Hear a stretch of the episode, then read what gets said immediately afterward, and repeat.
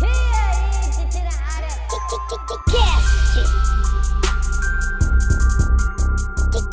Cast. Vá cuidar da sua vida. E aí? Estamos ao vivo com o Flávio Augusto. Muito bem, estamos na área. Como vai você, Marçal? Eu bem, tô cara? ótimo, Flávio Augusto. Vamos nessa. É Flávio aí. Augusto, nós vamos falar sobre, sobre empreendedorismo, sobre geração de valor. Flávio, que, que é da nossa audiência aqui. Flávio é dono do Instagram Geração de Valor, um dos homens que absurdamente sabe gerar valor nesse país. Valor nos negócios, valor com a própria imagem. Flávio, define é, uma, a, palavra geração de valor, essa expressão geração de valor. O que significa isso para você? É uma geração- essas- É uma, é uma, é uma expressão de duplo sentido.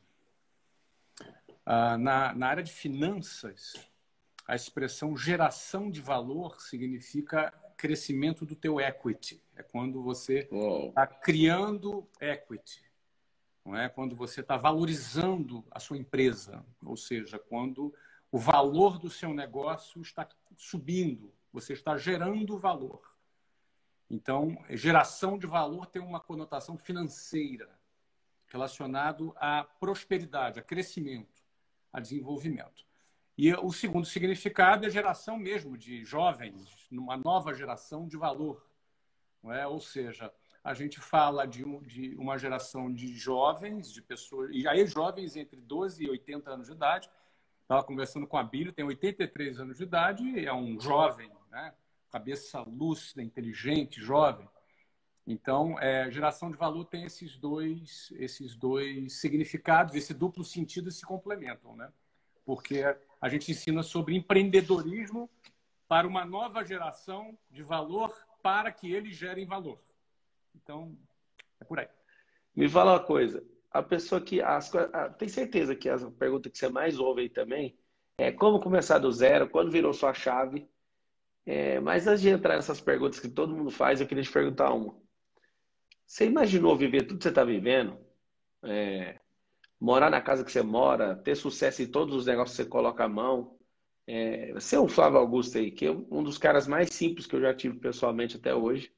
Eu tive aí no seu condomínio em Orlando, eu me impressionei com a sua simplicidade, mas alguma vez passou na sua cabeça, eu, eu chegou a imaginar o que está acontecendo aqui na sua vida hoje? Cara, não, eu não tinha nem condições de imaginar isso, nada. Não, é? Não tinha. Minhas pretensões eram pretensões que eu conseguia. Porque, assim, a gente não. Essa é uma coisa muito importante. A gente não conquista nada que a gente não luta por ela. A gente só conquista alguma coisa que nós lutamos por essa coisa. Mas você não luta por algo que você não sabe da existência. Você não vai lutar por alguma coisa que você sequer sabe que existe. Então, isso, isso nos leva ao quê? Que grande parte das pessoas não luta por algo porque não sabe que esse algo existe. Portanto, não conquista esse algo. E não sabem por quê. Não sabem porque tem, uma, tem um referencial baixo. Ele nasce, às vezes, numa família que ele não teve acesso à informação, ele não teve acesso às possibilidades. Então, como é que você vai lutar por algo que você sequer sabe que existe? Então, eu não tinha nem a menor condição, Marçal, de, de imaginar o que eu estaria vivendo hoje, porque eu não sabia que isso existia. Então, eu fui um cara que fui passo a passo, né? Então, eu enxergava um passo e lutava por aquele passo. Quando eu conquistava aquele passo, eu se abriam novas possibilidades, novas portas, e aí eu nunca parei de, de abrir as portas, entendeu? Eu nunca fui, eu sempre fui um cara que tive fome, tive apetite por continuar abrindo portas. E tenho até hoje apetite de continuar abrindo portas.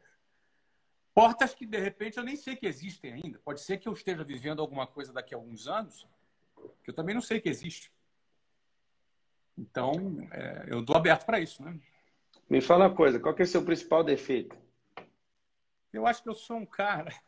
É engraçado, né? Eu vou falar uma característica, um defeito, que as pessoas ficam muito impressionadas quando eu falo isso, né? Uma característica que impressiona muitas pessoas, uma característica negativa e um defeito. São duas coisas diferentes, né? Por exemplo, uma característica não é um defeito. É, tá vem de fábrica. Um defeito é um comportamento. Então, uma característica é, negativa que as pessoas às vezes se impressionam, eu sou tímido, né? Sou um cara tímido. Ah, cara tímido, o quê? O cara fala para 44 mil pessoas ao vivo, vai para estádio, fala, nada. Eu sou um cara, sou um, sou um cara tímido, é uma característica minha. Não sou aquele cara que vai chegar numa festa que vai estar tá falando com todo mundo, entendeu? Aquele cara que, que é o centro das atenções. Não, nunca, nunca fui.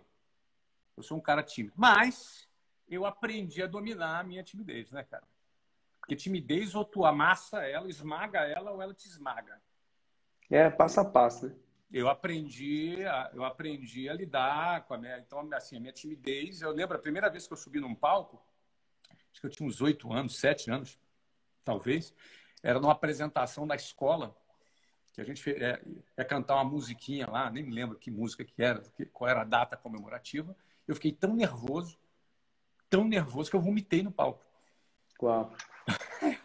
eu vomitei, foi uma nojeira lá. Então, assim, é, é uma, é uma, é uma característica, né?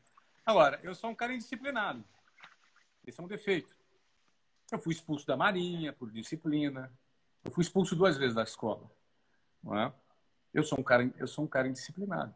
E aí eu, muitas pessoas falam, como um cara disciplinado conseguiu construir alguma coisa e permanece construindo alguma coisa ao longo Você falou que está é, caçando talentos. Uma das coisas que você gosta de fazer é caçar novos talentos. O é, que, que foi um talento que mais te impressionou nos últimos dias, assim, que você achou na pessoa e isso mexeu muito com você? Rick Chester. É mesmo? Fala disso. Fala desse homem aí para nós. Conheci o Rick, eu conheci o Rick é, num vídeo que me chegou que me mandaram um link. Olha esse vídeo aqui e tal. E aí eu vi um cara dos seus 40, machucado. Você via um cara que tinha marcas do sofrimento que uma vida de pobreza ao longo de mais de 40 anos. E mas eu vi o cara uma contundência na mensagem excepcional ele gravando um vídeo da água, né? Tal, como é que vende, vai lá, faz isso. Transmitindo vida ali. É, eu vi vida. Eu vi vida na, na, no discurso dele, na narrativa. Eu vi autoridade, eu vi pegada, eu vi um posicionamento apropriado. Ele não estava desrespeitoso, mas ele confrontou rico, pobre, preto, branco, qualquer um. E eu vi, eu, aquilo ali me, me impressionou. Achei um, que era um cara interessante. Eu mandei, olha, quero conhecer esse cara quero conhecer esse cara. Aí ele entrou em contato comigo uh, e eu falei, olha, quando eu for ao Brasil, queria mandar uma passagem aérea para você, para você me encontrar em Curitiba. Queria te conhecer. Se você topa, pô, topo, claro, imagina, que isso. Tô pronto, pronto. Eu vi um coração também disposto, sabe? Não, hum. não, não naquela coisa infantil, ai, sei lá, vou falar não era isso, entendeu? E aí eu fui lá, tive duas horas de conversa com o Rick, mandei levantar a ficha criminal dele antes. Né? Vamos ver o histórico do Rick, né? Levantamos o histórico do Rick, eu tinha pegado para emitir a passagem o, CPF dele tudo. Levantamos a ficha do Rick todo. Eu vou encontrar pessoa desconhecida, não sei quem é essa pessoa, né? É um procedimento de segurança normal que eu faria com qualquer pessoa que eu conhecesse na internet marcasse um encontro. Né? É isso aí. E aí o Rick, quando chegou lá em Curitiba, a gente começou por umas duas horas e meia, mais ou menos. Eu gostei muito, fiquei mais impressionado ainda quando eu conheci. Fiquei ainda mais impressionado os valores dele, a abordagem dele, a comunicação dele, o posicionamento dele. E terminou a conversa, eu falei, olha, cara, gostei muito de você. É... a gente queria lançar um livro teu. A gente quer lançar um livro na nossa editora, em você e eu quero estar perto de você. Não sei exatamente o que nós vamos fazer, mas eu, eu gostaria de estar perto de você. Aí ele me ouviu assim, ele falou: Pô, Flávio, eu não posso aceitar agora isso. Ixi. Eu fiquei curioso, né? Eu falei: Não, tudo bem, cara. Quando... Fica à vontade. Não, porque eu preciso falar com meu pai antes. Entendeu? Eita. Tá bom, tu pode conversar com teu pai, não tem problema. No dia seguinte, ó, conversei com meu pai, meu pai gostou muito. É? E desde então, o Rick, é, lançamos o livro do Rick, se tornou um best-seller. O Rick faz hoje mais de 30, 25 palestras em média por, por mês. Foi parar em Harvard, né? Foi, foi parar em Harvard, Harvard, foi para o Japão, foi para vários países do mundo. Essa semana eu troquei uma mensagem com ele no WhatsApp, ele escreveu assim, ó, pega a visão, eu escrevi, pega o código, aí ficou nisso a conversa. Acabou a conversa. Acabou a conversa. Sério mesmo, a gente falou mais depois disso. É isso aí. Então foi isso. O Rick foi, me, me surpreendeu muito porque eu aprecio muito o simples, entendeu, cara? Eu aprecio bastante. Uh... Ele sabe quem ele é. Então, me chamou muita atenção. Então, eu aprecio muito o valor das coisas simples, entendeu? Porque aí está o valor, né? É, e uma das coisas que eu mais apreciei em você no dia que a gente esteve junto aí, em Orlando, é, foi essa simplicidade sua. O que você aprecia, nas, geralmente o que a gente aprecia nas pessoas é o que está potencializado em nós, né? A gente tem uma mania bem grande de, de querer estar tá perto de pessoas que, que tá, estão na mesma linguagem, é mais fácil para nós. Flávio, você que é um dos homens aí que coloca a mão. Tem, tem uma expressão de que as pessoas falam assim, que alguém coloca a mão e transforma em ouro, né? É, o toque de Midas, ele ainda para mim, ele é bem CLT, ele é bem trabalhoso, porque ele tem que continuar acordando todo dia e tocar. Mas não, você tem um toque que você gera é, um futuro, né? Você gera um valor futuro num negócio absurdo. E para mim foi impressionante ver um brasileiro que pegava ônibus, é, hoje está na lista aí da Forbes. E, continua esse cara simples. O que mais impressiona é isso, porque o cara que começa a crescer um pouco, ele já começa a trocar o coração dele por uma máquina, né? Já consegue trocar também a alma dele por alguma coisa sintética e abrir mão dos seus valores, dos seus princípios. Eu vi que você essa é, é, é totalmente diferente disso. Isso é muito prazeroso ter um bilionário brasileiro hoje dominando, diferente ainda, né? Dominando os Estados Unidos. E, cara, como é bom ter você aqui para a gente aprender. É, Imagina, estou aqui à Eu, é, como você é meu convidado, eu queria sugerir para a gente ir no ping-pong, que eu gostaria de responder perguntas de Flávio Augusto tá também. Você, você Vamos. manda. Eu sou teu Vamos. convidado aqui e sou obediente. Vamos lá. Uh, é, o Marcelo é o seguinte, cara, é papo reto. Ele vai mandar. Eu não sei o que ele vai me perguntar. Não sei o que ele vai falar, mas pode arrepiar aí, Marcelo. Papo reto. Bora. E também a mesma coisa pro seu lado. É, pode chegar junto, tá eu tenho certeza. Uma, uma característica boa sua que eu, que eu respeitei muito aí quando a gente estava pessoalmente é imprevisibilidade. Você espera uma resposta e não vem a resposta que você espera. Eu acho isso o máximo. Então vai lá, começa com você, Flávio. Você manda uma pergunta e nós vamos no ping-pong. Tá aqui tá o Flávio Augusto da Cara, Silva. O que, que, tu faz seis da manhã? É seis, cinco, quatro 4, da manhã? Olha aí, ó, a camiseta. 4h59 da manhã. 4h59, cara. Eu, se for fazer, se eu for participar desse negócio, eu não vou nem dormir, né? Imagina.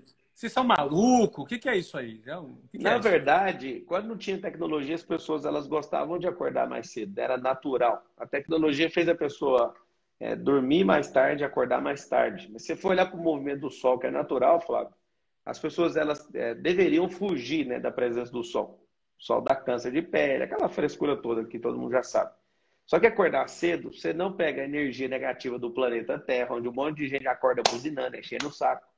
E é um lifestyle, né? Você tem que. Se acordar muito cedo, você precisa dormir depois do almoço, pelo menos um pouco, né? De 15 a 25, 26 minutos. Hum. É, você precisa ter um lifestyle diferente. Mas o cara que acorda 4 e meia, quando dá meio dia e meia, já trabalhou 8 horas só. Você nem trabalhar na parte da tarde mais. Uhum. Esse é o segredo. Me fala uma coisa. Vamos fazer um ping-pong aqui para a gente extrair corda. Eu já, eu já durmo, durmo tarde e acordo mais tarde. Né? Eu acordo 8 horas. Eu começo a trabalhar às 9, né? Eu uhum. não começo... Quando eu acordo às, quando eu acordo às 8, vocês já estão 3 horas já trabalhando, né? É isso aí. Mas, mas é. Eu sou você construiu para isso. Né? Sou muito e, e, e, com certeza, quando você gosta de produzir à noite, não eu tem gosto. quem te segura. Não tem quem desde, te segura. Desde adolescente, né? Eu gosto de produzir. Quando eu fiquei oito anos na Brasilecom, fui executivo lá, e eu funcionava demais à noite. E só para você ter uma uhum. ideia, para fazer essa live ali, eu já estava descansando, estava deitado. Eu falei com você pelo WhatsApp, eu deitei, ouvi, eu fiquei ouvindo você com a Bíblia um pouco. Aí eu falei, vou descansar aqui, por quê? Porque eu vou acordar todos os dias, 4h29 da manhã. Então eu já estava descansando, para você ter uma ideia, desconectado. Ouvindo você, eu falei, vou esperar um pouco agora para a gente entrar. Então eu valorizo muito isso. Tem muita gente aqui em Alphaville, São Paulo, que as pessoas querem se conectar. Vem aqui na minha casa, 11 horas da noite, meia-noite, não vou de jeito nenhum. Nisso eu já sou um velhão mesmo, dos 80 anos. Eu curto muito essa parada de dormir cedo. Legal, manda bala aí. Então vamos nessa. Me fala uma coisa. Você é um músico frustrado? Você queria ser um músico assim e dominar o mundo da música? Me fala sobre isso. Não, cara, eu não sou. Ó, 60 mil, tá vendo? Vai chegar a 70. Galera, acho que vai chegar nos 70 aí. Bota aí. Bora. Bota aí Aperta a pressão que nós vamos tirar código desse homem aqui agora, que É, vocês vão. ó, eu, ó, esse, ó, você vê, ele só manda na canela. Você vê, você é um músico frustrado, é só na canela aqui, entendeu, cara? Então, ó, eu quero ver o seguinte, na minha opinião, tá fraquinha demais essas perguntas dele. Então, então deixa na canela. próximas. Quero ver, eu quero ver. Bora, aqui, bora. Quero ver. Mas vamos lá. Não, não sou músico frustrado. Eu, eu toco, eu toco desde os meus dos meus 13 anos. Aqui tem uns violãozinhos aqui, tá vendo? Violãozinho, guitarra. Tem. Peraí, eu vou tirar aqui, cara. Peraí. Eita. Peraí. Tem ali as guitarrinhas lá, ó, tá vendo? Uau. Tem ali o contrabaixo, tá ali também. E aqui é meu escritório, tá vendo? Aqui tem a minha tela aqui, que eu, que eu- Uau, que eu que tela, hein? Tem, uma tela de uns 400 polegadas aqui, Uau. tá? Enfim, mas você vê, o meu escritório tá cheio de instrumento aqui. Não, não sou músico frustrado. Eu toco desde os meus, dos meus 13 anos de idade, não é?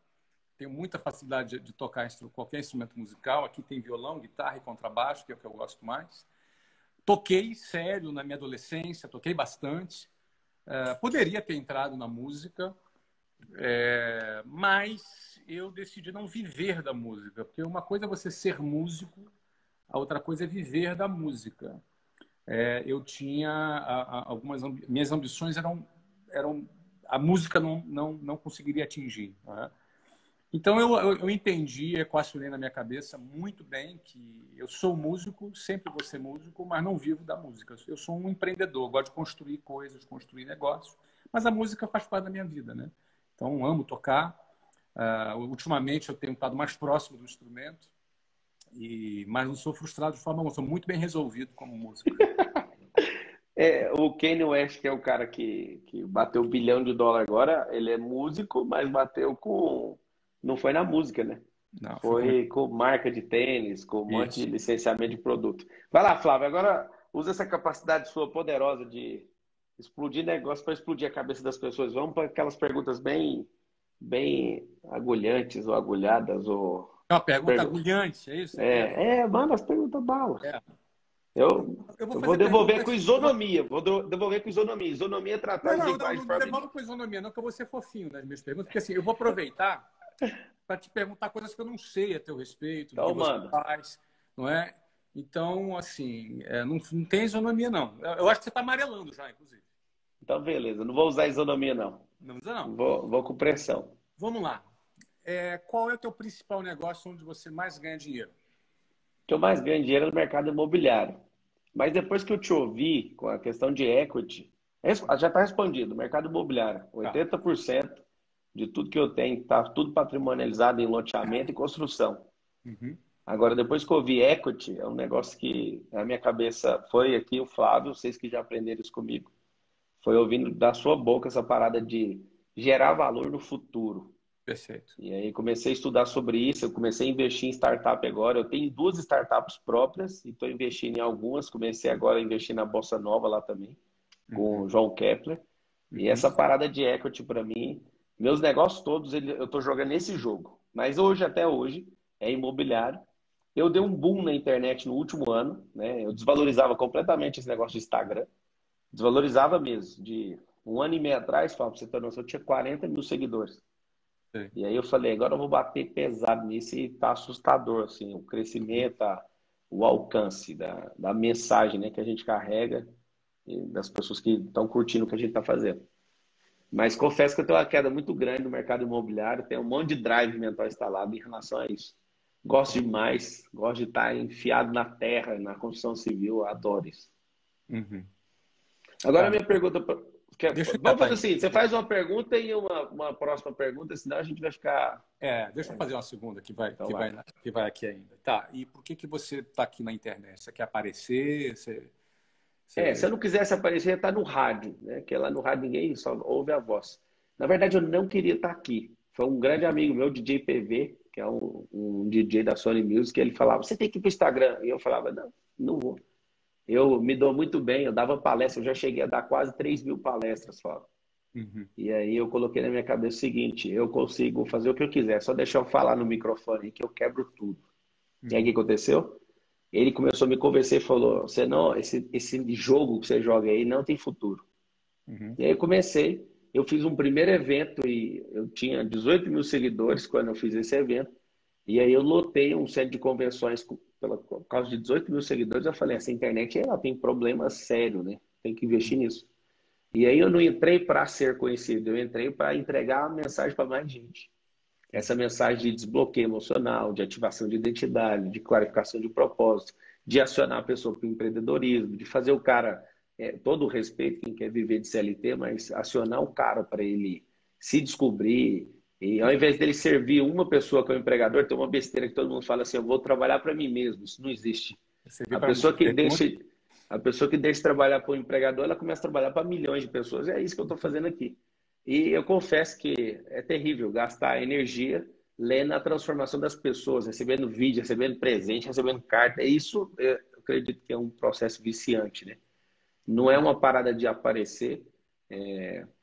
Eu vejo você morando em Orlando aí, fico morrendo de vontade de morar aí, por quê? Porque aí menos pessoas te veem, né? Você é, é, um negócio que você quer explodir na vida, mas depois tem as suas consequências. Você não poder andar tranquilo na rua, onde as pessoas te reconhecem tudo. É, eu não sou muito fã desse, desse tal de fama. Na verdade, com a simplicidade que você me tratou aí o dia que a gente esteve junto, eu estou te falando com meu coração aberto.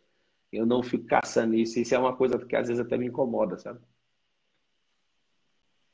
Contigo agora. Então vamos lá. Flávio Augusto da Silva, você quebrou agora. Quebrou e está proibido de começar com a escola de inglês, o que, que você faria de novo? Até em cima de alguma coisa que você arrependeu de não ter feito? Teria alguma coisa assim que, você se arrependeu e poderia começar por isso? Você quebrou, tomaram todo o seu dinheiro, tá amarrado, né, irmão? Esse negócio, mas lá em Provérbios fala assim que o cara que, o honesto, quando quebra, ele se levanta quantas vezes ele quiser. Então, na hipótese do Flávio Augusto quebrar, sem começar pela escola de inglês, que foi o seu grande trufo, por onde você começaria? Novamente. Ah, bom, então deixa eu piorar um pouquinho mais a sua pergunta, né? Então eu quebrei, tiraram. Não tenho dinheiro nenhum, não pode começar curso de inglês e tiraram todas as redes sociais também. tiraram tudo. tiraram, tiraram tudo. Tiraram tudo. tudo. Tiraram seus livros, tiraram tudo. Você não tem renda residual, nada. passiva, de nada. Nada, nada. Nada. Mas eu tenho saúde. Tem saúde e eu estou num país livre, que eu posso empreender, que eu posso fazer o que eu quiser? Brasil. Ou tô, ou tô na Venezuela também? Não, quer... Venezuela não, aí não, aí não. Precisa não. Estou tô, tô num país livre, que eu posso tá fazer o que eu quiser, só não tenho grana. É isso. É isso? Isso. Tá. Mas eu tiraram o meu conhecimento também? Não. Só não. sabedoria, não. Hã? Tá. Ó, mas seus grandes amigos que se conectaram ao longo do caminho por causa da grana, eles foram junto, porque eles vieram pela grana, então eles também não, vão pela grana. Não posso pegar dinheiro com ninguém. Ninguém. Isso. Posso, não, não tem Perdeu os acessos. Perdeu os acessos. Tá sem os acessos. Sem network, sem dinheiro, é. sem empresa. Não posso abrir curso de inglês. Não. Tem... E não tenho rede social. Não tem. É, tá bloqueado. Não tem. Então tá sem, sem rede social. É começar igual a galera que está assistindo aqui agora. Tem 64 mil pessoas assistindo. Que elas desejam ouvir a resposta de um bilionário brasileiro que domina os Estados Unidos sem nenhuma possibilidade de começar no seu principal negócio. E não pode usar seu network nem seus acessos Nada. no mercado financeiro. E eu tenho 48 anos de idade, como eu tenho hoje, ou eu voltei? Isso, 48. Com a minha idade mesmo, né? É. Então tá bom. Então, eu usaria o meu principal patrimônio, que não é o dinheiro, que não é empresa, não é nada. Pega o código, gente, anota, anota essa aí. Meu principal patrimônio é conhecimento. Uau. E dentre a gama de conhecimentos que eu tenho, o principal deles, quer dizer, vamos lá, não é o principal porque é, é um, um conjunto, né? Mas o primeiro deles é vendas. Vendas, liderança, gestão. Aí alguém pergunta, você não tem dinheiro? Eu não tenho dinheiro, mas eu posso vender. Vender o quê? Não sei. Vou vender esse óculos aqui, vou vender esse boné, vou vender esse relógio, né? vou vender essa caneta, vou vender. Vou vender o que eu tenho, vou começar com algum dinheiro e desse dinheiro eu começo a vender e multiplicar esse dinheiro, comprar, vender e multiplicar. É o que eu sei fazer, esse é o meu conhecimento, entendeu?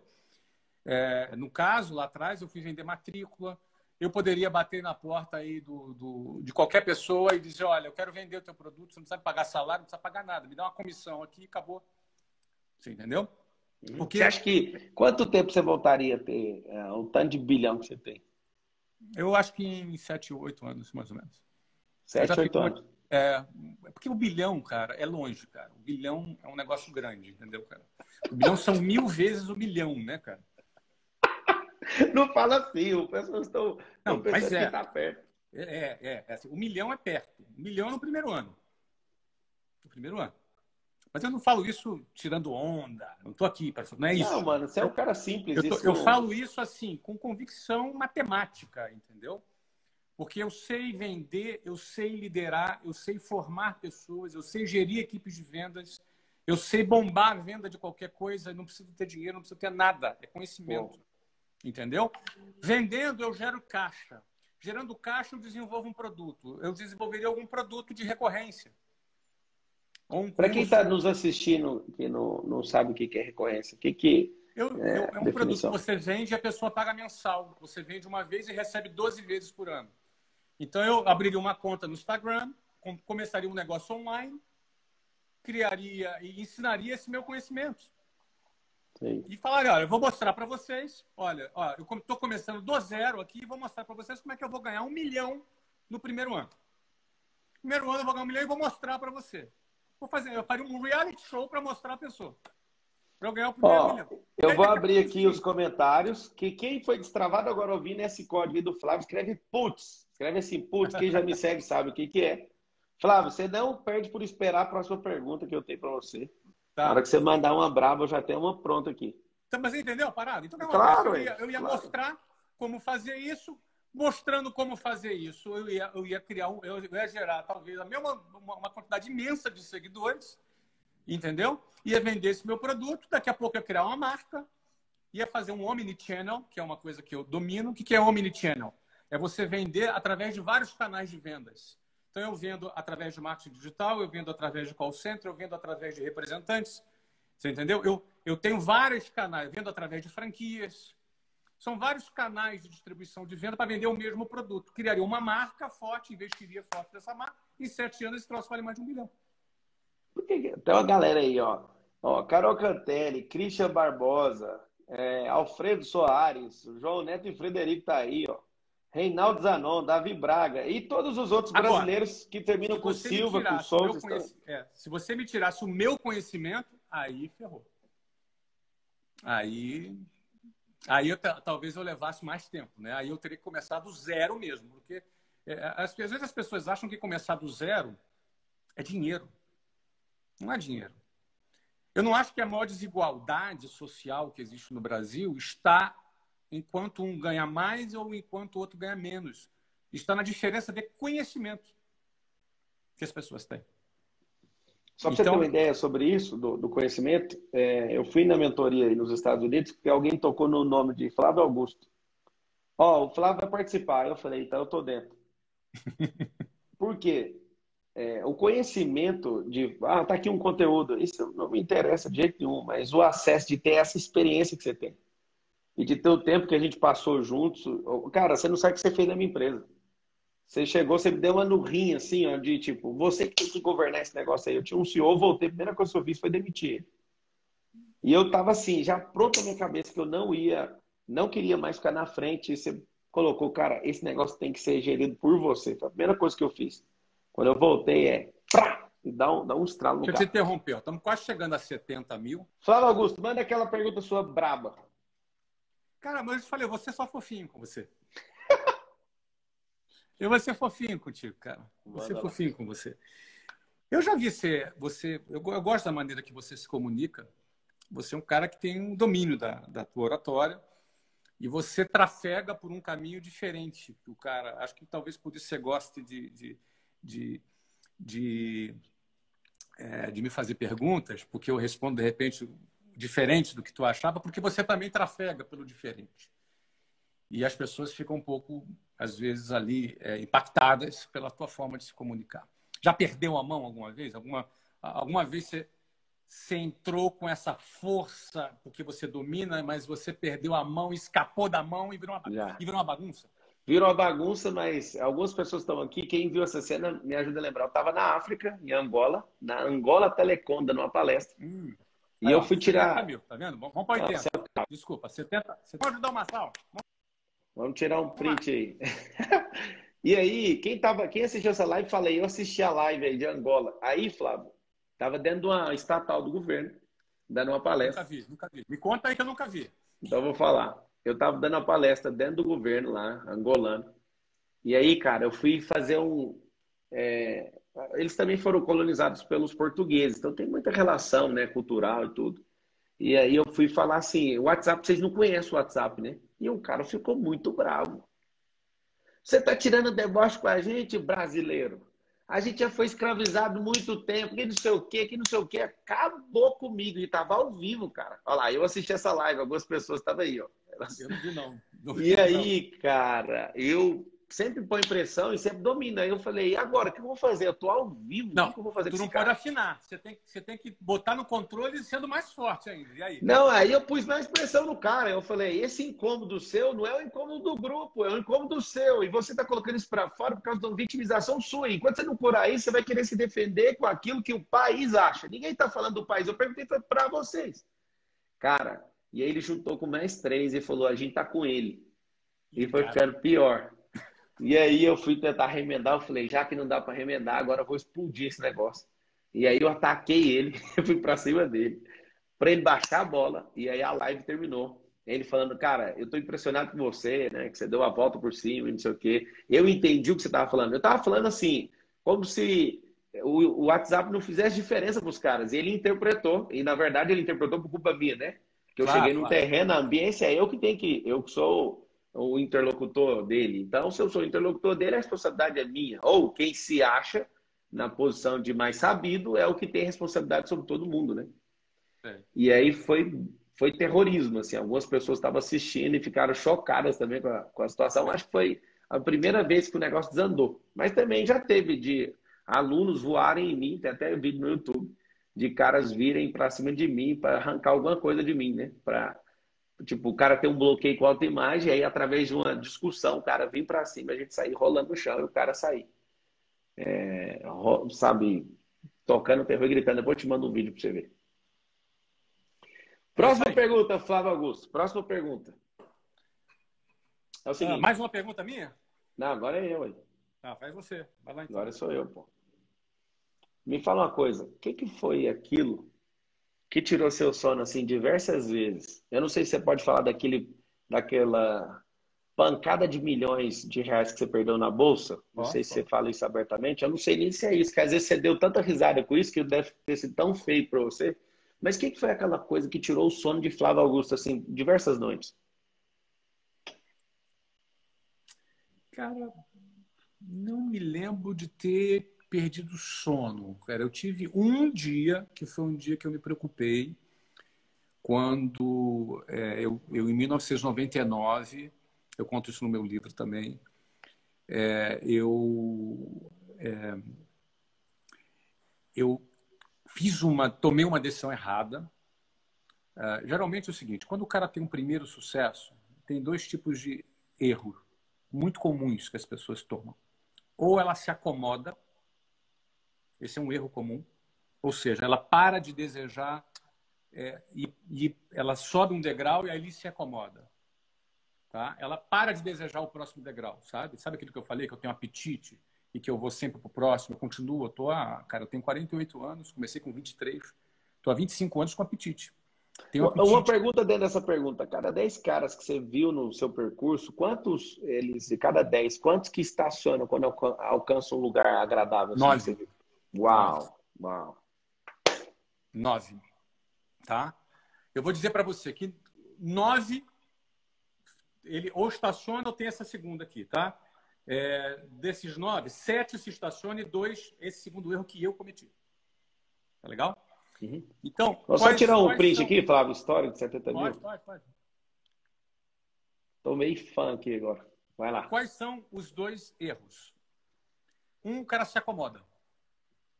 Cara, se acomodou já era. Porque é, é, eu sempre digo, o Boeing, ele tá voando porque tem gasolina queimando ali, a turbina, aí ele voa. Aquele bicho toneladas ali está voando.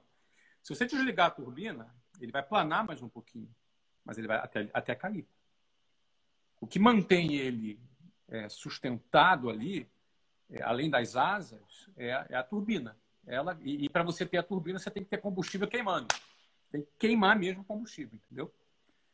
Ah, então, por exemplo, o cara quando acomoda, é como se ele desligasse as turbinas cara, do avião.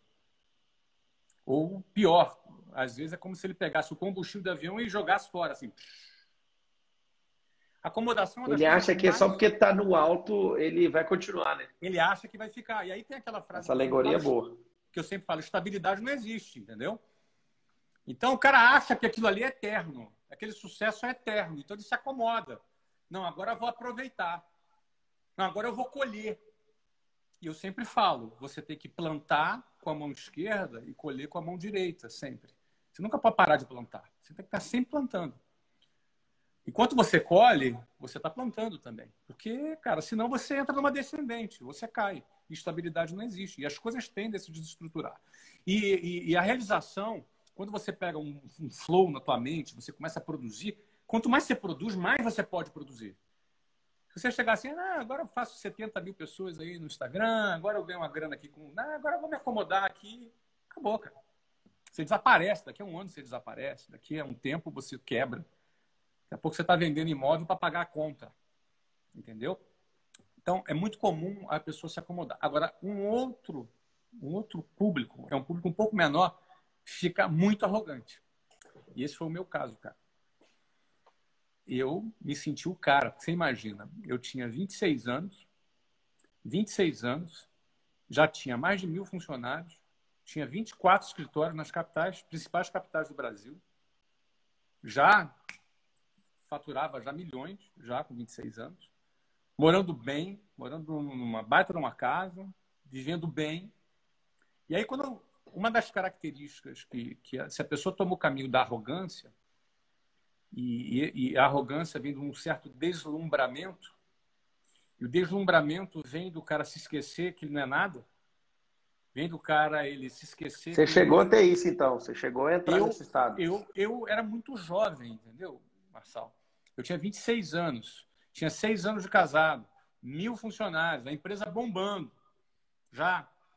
Então, é uma coisa muito sutil que eu não percebi. E por que, que eu digo que é arrogância? Porque uma das características da arrogância é quando você se acha no direito de estar de saco cheio de fazer aquilo que te trouxe até aquele lugar. Uau! Essa é uma característica. Eu não, eu não pensei assim comigo, ah, eu tô arrogante, eu sou o cara. Eu não pensei isso. Ninguém deve pensar assim. Mas eu me dei o luxo de estar de saco cheio de ficar tocando área de vendas.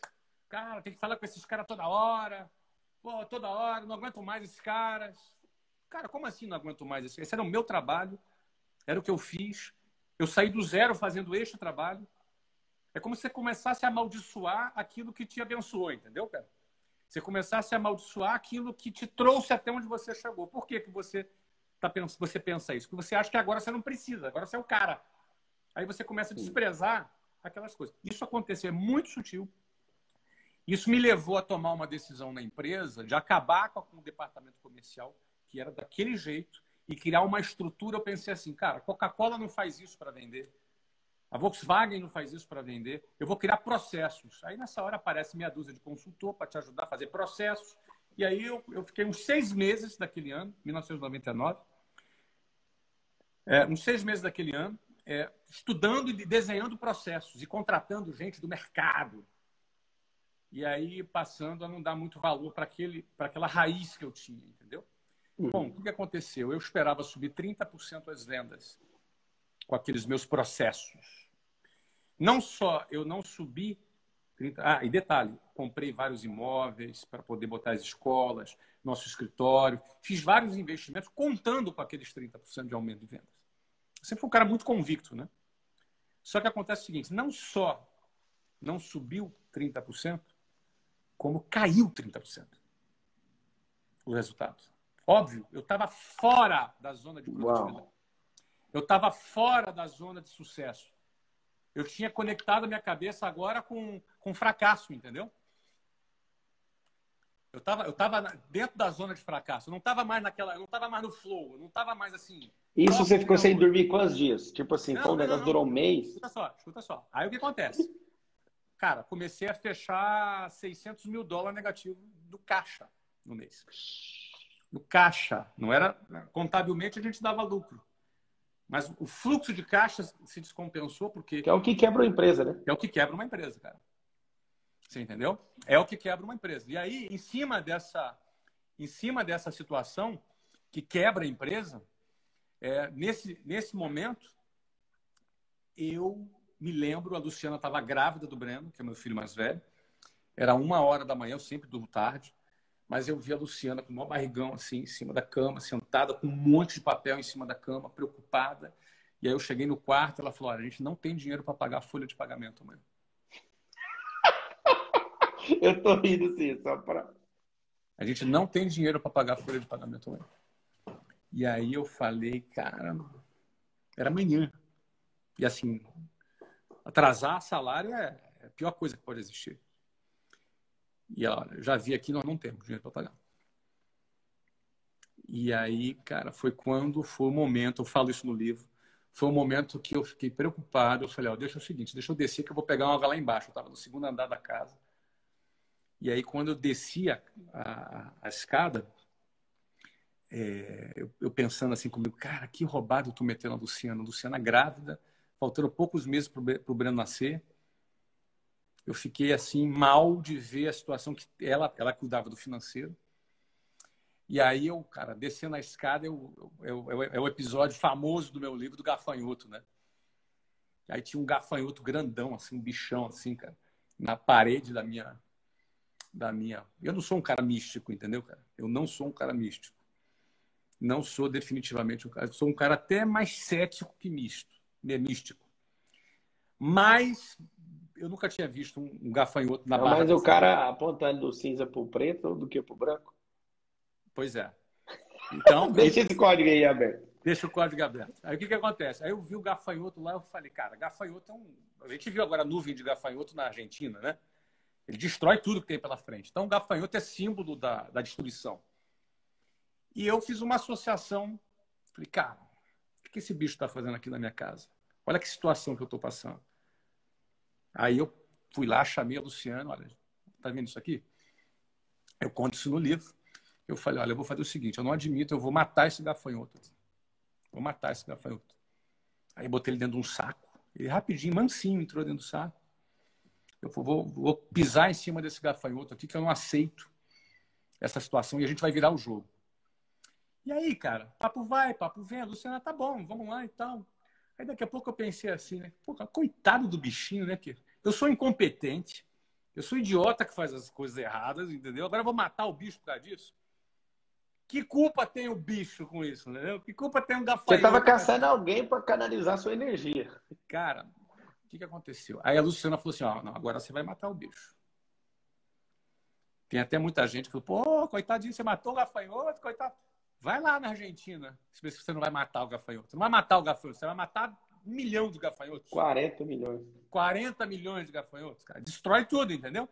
Cara, eu lembro até hoje, eu, o bichinho quietinho dentro do saco, e eu fui lá morrendo de pena, e pisei e matei o gafanhoto. Aquela noite nós não dormimos, Marçal.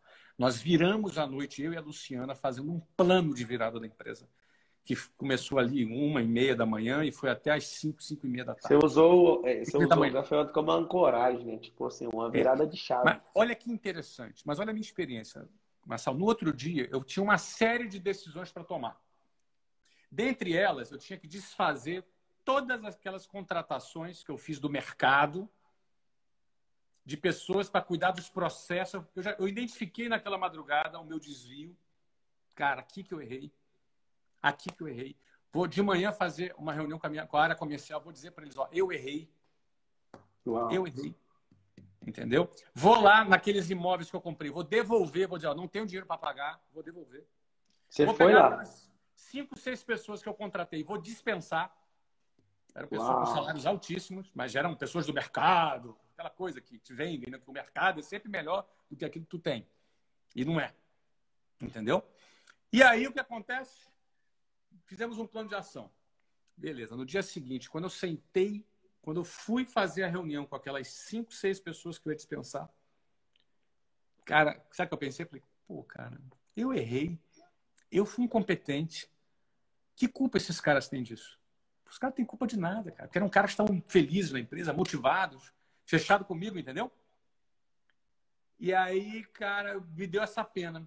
Quando me deu essa pena, Marçal? Sabe que eu me lembrei? Do gafanhoto. Da, era a mesma pena que eu tive de pisar no gafanhoto. É uma parada eu, de vitimização, né? É, eu fiquei, a mesma pena. Eu falei, não, não, não. Vou pisar nesse gafanhoto. Fui lá, dispensei as pessoas, devolvi o imóvel, pedi desculpa para minha área comercial, aí errei. E foi aí que quebrou a arrogância ou não? Sim, você... Cara, eu tive, eu, eu tive que calçar a sandália da humildade, meu amigo. Você imagina, eu fui lá, eu devolvi um, é, é, dez salas no, no shopping Tita América, mas um andar inteiro lá. Eu tinha que chegar para o cara da, da construtora e dizer: olha, cara, vou te devolver aqui. É... Você, no teu, no teu é, conteúdo, você fa... eu vejo uma certa mistura de empreendedorismo, igreja. Você é pastor? O que, que é? O que, que é? Não. Me explica essa história. Cara. Não, eu não sou pastor, não. Eu, eu estudei teologia hum. é, e eu não misturo conteúdo, eu mostro a vida do jeito que ela é. A vida Sim. tem 12 áreas. E eu ouvi várias pessoas me dando conselho do tipo: você tem que falar só de finanças. E de finanças eu sou um dos das pessoas que tem uma das maiores, uma das maiores influências hoje na internet, né? Uhum. Eu falo isso pelo número de alunos que eu tenho só em curso de finanças. Uhum. E aí eu sou o cara de família, eu sou o cara que prega o reino também. E eu vou eu não fico, é, eu não sou especialista, eu gosto de contratar especialista. Um dia eu ouvi o Bill Gates falar assim que o melhor aluno da sala dele virou o diretorzão-chefe de, de, engenharia da Microsoft e ele o dono, ele era o pior aluno, indisciplinado igual você. Aquele dia que a gente estava no seu elevador do seu estádio de futebol e você falou aquilo para mim de livro, que eu não vou falar o que, que é, eu saí de lá arrasado. Eu falei, mas que merda é essa? O que, que eu estou fazendo de errado? Então, essas coisas, e é muito interessante que até o defeito que você tem faz muito sentido. Eu, eu sou especialista, sim, em várias coisas, mas eu abri mão enquanto eu sou generalista. Uhum. Então, parece uma mistura, porque a Revolução Industrial, Flávio, fez com que as pessoas tivessem um molde. Eu vi que você toca piano também. Eu tenho piano, eu ainda estou tocando só Baby Shark. Só que o cérebro humano é como um piano, e algumas pessoas foram programadas, foram para a escola, para a faculdade, para apertar só a tecla Mi e ficar assim, ó, mi, mi, mi, mi, mi, mi, mi, mi, mi, mi, e elas não sabem tocar o piano. E não é que eu estou misturando, é que eu sei tocar várias notas. E as notas, elas tem hora que eu toco nota pesada, tem hora que eu toco uma nota mais leve. E aí eu trafego em criação de filho, em espiritualidade. E ah. é totalmente religioso. Não estou defendendo é. religião nenhuma. Então, é, parece uma doideira, mas não é. Desculpa te interromper, ó. Tá quase chegando nos 80, você viu? Ninguém, ninguém vai ganhar nada. Eu tô vendo. O pessoal vai, é pessoal vai ajudar, gente. Na verdade, lá. as pessoas estão ganhando. 80 né? Porque o Marçal merece. É ele aí. merece. Ele está aqui promovendo isso aqui. Vamos dar 80 mil para a gente tirar uma foto bacana com os 80 mil. Fechou. Vamos lá. Agora uma pergunta para você. Volta aí. Você, eu hum. percebi que eu te incomodei um pouco com essa pergunta. Eu, eu sei que você gosta de incomodar Sério? as pessoas com a pergunta. não é? Agora eu consegui te incomodar um pouquinho. Na verdade, você fez me soltar, na verdade, né? Eu estava é, né? preso, agora estou solto. Tá mais é, solto, então? Tô. Não é que incomoda. Então vamos ver se mais solto você faz uma pergunta na canela. Vamos lá. Então vamos. Só finalizando então a pergunta, já que você deu uma agulhada. É, as pessoas elas têm a impressão que quando alguém é livre e não tem invólucro, não tem um rótulo, elas, elas é, parece que são rebeldes e tudo. E eu não tenho nada de rebeldia em nada das minhas falas, mas esse negócio de eu não me ater a um tipo de assunto deixa muita gente doida. Ela fala, mas de que, que você é?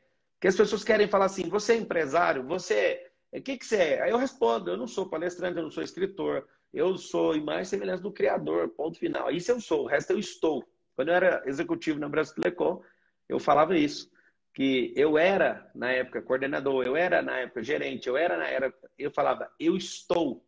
E a galera grilava. Você quer aparecer até no jeito de falar que você está no cargo, você não é a coisa. Eu falei, não, amanhã o Brasileiro não existe, eu nunca fui isso, eu estive isso. Agora eu pergunto, Flávio, que muitas pessoas estão assistindo aqui gostariam de conectar pessoalmente com você, poucas comigo, em relação a você, é óbvio. Ah, é, eu queria saber o seguinte, o que que motivou você, não sei se vocês conhecem a história, né, de onde começou a minha amizade com o Flávio, eu eu falei com ele algumas vezes por WhatsApp, ele já sabia quem eu era. Eu fui numa mentoria por causa do nome dele, a gente passou algumas horas juntos. E depois eu fui curtir as férias, fiquei 30 dias nos Estados Unidos. E aí tinha uma viagem marcada, eu fiquei falando pro Flávio, a hora que tiver um tempo, vamos encontrar e tal. E o Flávio me arruma, parece que ele descobriu meu voucher, meu voo para Las Vegas. Ele descobriu o horário exato que eu ia voar e falou, vem agora. Aí eu tive que olhar para minha família, eu estava com 14 pessoas. Eu olhei para os meus três filhos, eu olhei para minha esposa e falei, o Flávio me chamou eu vou lá na casa dele agora. E foi terrível. e eu tive que abrir mão de uma viagem longa, né? De Orlando para Las Vegas de avião, três horas de voo. E aí eu cancelei a minha passagem, fui até você. Eu queria saber o seguinte: né? não é para gerar esperança para 77 mil pessoas, mas para você revelar a escolha. O que que fez você, é, em relação a Pablo, em relação ao Pablo especificamente, de ter aceito e chamado ele, não, vem aqui que eu quero passar um momento com você, você tinha colocado na agenda uma hora, a gente ficou quatro horas e quarenta juntos. O que que você viu ou o que que você sentiu, até para eu entender quem eu posso é, trazer e deixar ter proximidade de mim, dos meus negócios? O que, que passou na sua cabeça? Eu, nós temos um amigo comum, né? O Luiz, Luiz Arcanjo, que inclusive já. Beijão, Luiz Arcanjo. Ele está aqui embaixo, eu já vi ele comentando, não agora, né? Antes, mais cedo, ele comentou. Uhum. Ah, ele me falou muito sobre você, é um amigo em comum que a gente tem. Ah, e vi você também, assim, é, é, que às vezes as pessoas não entendem, é, acham que às vezes acham que é má vontade. Assim, eu tenho uma agenda muito puxada, né? Eu imagino. É, e, e, e, eu achei muito bacana da sua parte, é, todas as vezes que você tentou me puxar, e eu, eu falei, pô, Marcelo, não está dando, é, não está dando para a gente falar. Ah, eu vi você com uma postura muito bacana, entendeu? Eu, dei uma, eu, eu, fiz uma, uma palestra lá na, aqui na Lagoinha, na Lagoinha Church aqui de Orlando. Aliás, o André entrou, acabou de entrar aqui agora. É, André Valadão, beijão, lindão. E a gente acabou se encontrando lá naquele dia também. Então, o que, que acontece? E aquele dia tinha aquela, disposição, aquela disponibilidade. Eu não sabia que você estava indo para Las Vegas. Você também não me falou. Mas se eu falasse, ia ferrar tudo, né, irmão? Você também não me falou, você simplesmente veio, cara. Então, foi foi super legal. Eu acho, aliás, eu fiquei quase um ano vendo pessoas, seguidores teus, me falando, vamos fazer uma live com, com o Flávio, entendeu? Com... Eu acho que tudo tem seu tempo, né, cara? Tudo tem seu tempo. Então, o que é para ser e vai ser, entendeu? Naquele então... dia, Flávio, eu, eu fui alugar uma Ferrari 700 dólares. Uhum. E aí eu falei, você sabe quem que eu vou encontrar com essa Ferrari? E o cara falou, não sei não. Eu falei, é um bilionário no Flávio Augusto. Aí ele falou: Flávio, você mandou a foto para mim? Eu falei: Claro, só que aí eu vou postar, então eu não tenho que pagar. Ele falou: Pode ir com a Ferrari, volta só com o tanque cheio. Oh. E aí eu fui. Aí eu fui, te encontrei, né? Eu nunca pensei que eu ia sentir vergonha numa Ferrari, entrar no seu Rolls Royce. Só Imagina. que aí na hora de voltar, o Marquinhos que estava com a gente, que é meu sócio, uma das empresas nossas, ele falou assim: Posso dirigir? Eu falei: Só se você encher o tanque. Seja, você não pagou nem a gasolina, né? Nada, mandei a foto pro irmão. Ele ficou satisfeitíssimo e foi tudo top. Cara, que prazer. Cara. Gente, estamos quase chegando aos 80. Dá tempo ainda, hein? Tem mais uns minutinhos aí.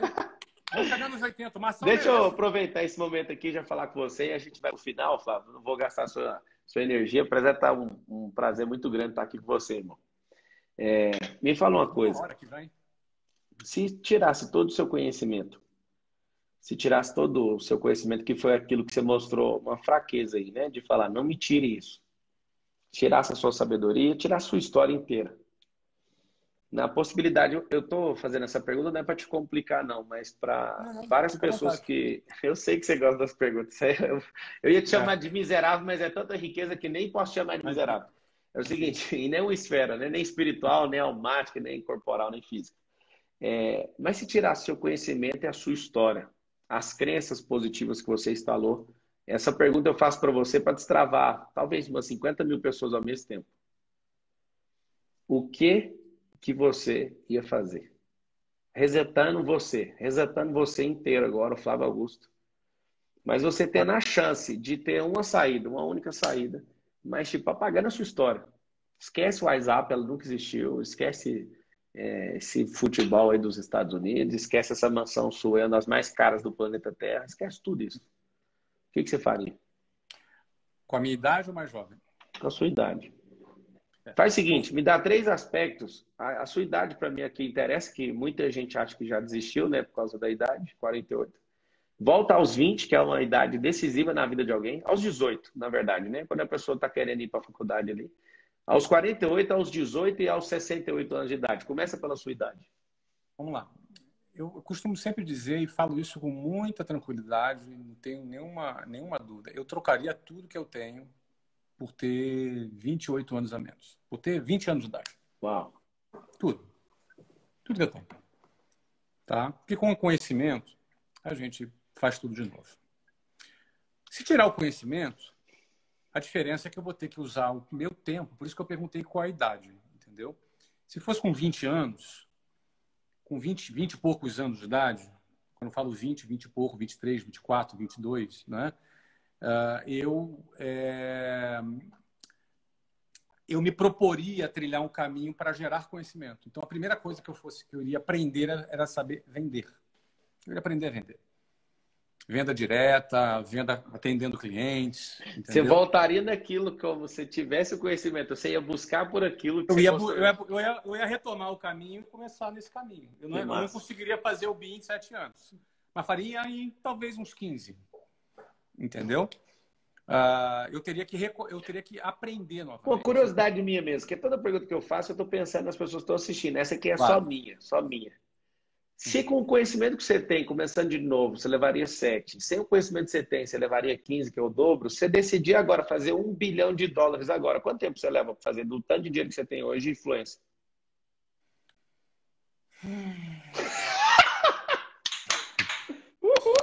É, é, fica muito mais fácil, porque aí é você Não, alocar só me capital. Fala o tempo, só me fala o tempo. É, é, é você alocar capital é alocar, eu teria capital e conhecimento, porque hoje assim eu tenho capital e conhecimento e networking. Então você é alocar capital num projeto que você vê geração de valor. Você entendeu? Uhum. Então você vai. Eu vou dar um exemplo para você. Vou dar um exemplo claro para você. É, muita gente me achou malucão porque eu recomprei a WhatsApp.